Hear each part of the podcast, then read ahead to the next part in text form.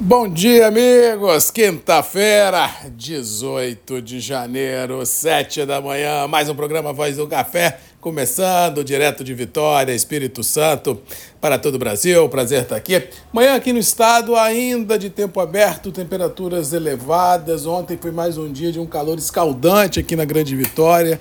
Ah, realmente temperaturas galgando patamares nos termômetros aí muito elevados, deixando um certo ar de desconforto muito grande, tanto no campo quanto nas cidades. Quem precisa ralar na rua ou nas roças realmente vem sofrendo. Quem está no ar-condicionado está tudo tranquilo, está administrado, como como diz o outro, mas realmente quem está na lida do dia a dia não está fácil, não. E bem ou mal, assim, uma loucura climática, né? Se você pegar o Rio de Janeiro nas últimas 48 horas, caiu um, um tsunami na cidade que varreram vários bairros. E ontem, sensação térmica de 52 graus.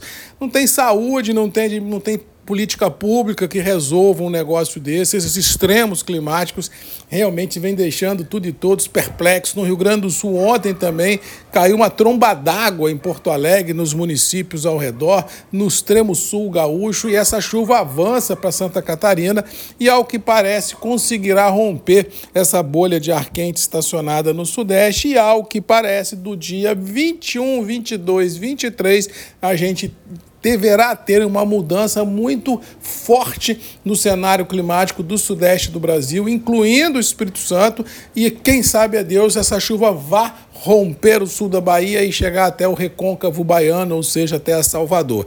Os mapas estão indicando isso, de 21, 22 para frente, todo o cenário climático muda, mas como os mapas estão indicando e não estão sendo validados, pelo menos nessa região do Espírito Santo e da Bahia, Vamos torcer, vamos esperar para ver que o que realmente acontece nos próximos dias. Mas no todo existe sim previsão de chuva em todo o cinturão produtivo nos próximos sete dias, mas no Espírito Santo ainda teremos pelo menos uns quatro a cinco dias de um calor muito forte por aqui, garantindo mais ou menos o final de semana de praia para os capixabas. Com relação aos mercados, Globalmente falando, ah, tivemos um dia complicado, um campo negativo prevalecendo na maioria dos ativos, essa ansiedade militar que vem deixando tudo e todos de cabelo em pé rouba a cena, porque realmente não é só a questão dos fretes, não é só a questão do atraso da, das entregas na Europa e por tabela na Ásia, mas sim ah, um aumento da tensão militar em todo o Oriente Médio e deixa o mundo muito complicado, porque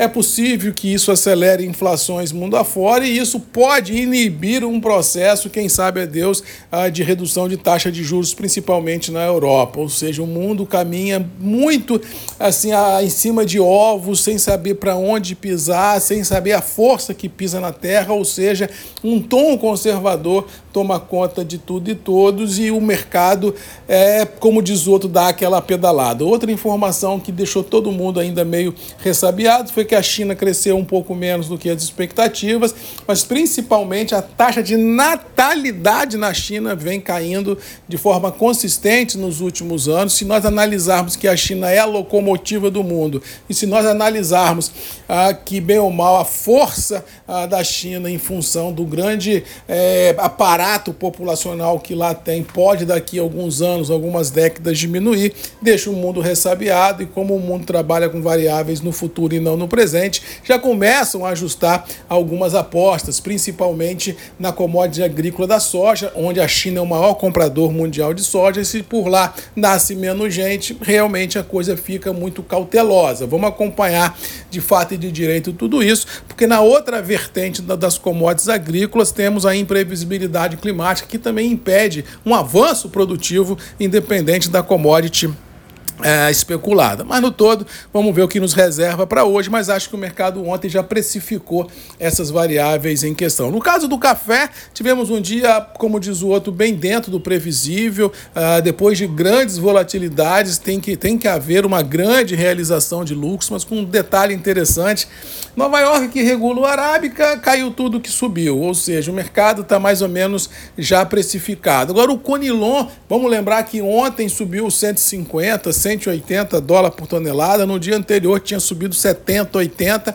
E ontem caiu na primeira posição, se não falha a memória, 4 ou 5. E na segunda posição, um pouco mais. Caiu aí uns 20 ou 30. Ou seja, caiu muito menos do que subiu, mostrando claramente que no caso específico do Robusta Internacional e do nosso Conilon, o mercado indica força nas próprias pernas. Ela, ele inibe um processo mais forte de diluição de, de venda nos terminais internacionais e dá a entender realmente que o movimento de, do robusto e do nosso Conilon ele pode ter algumas volatilidades em realizações de lucros, mas indica um cenário, um viés de uma tendência de uma firmeza muito grande. A prova cabal é que o mercado interno ontem se manteve firme nos atuais níveis praticados, com poucos negócios, independente da volatilidade da bolsa. E valendo a observação que o dólar subiu, foi namorar lá os, 9, os 4,93, 4,94 em função dessa ansiedade da geopolítica, o que compensou uma parte da queda das bolsas internacionais. Resumindo, bolsa para hoje pode haver recompra, o campo positivo voltar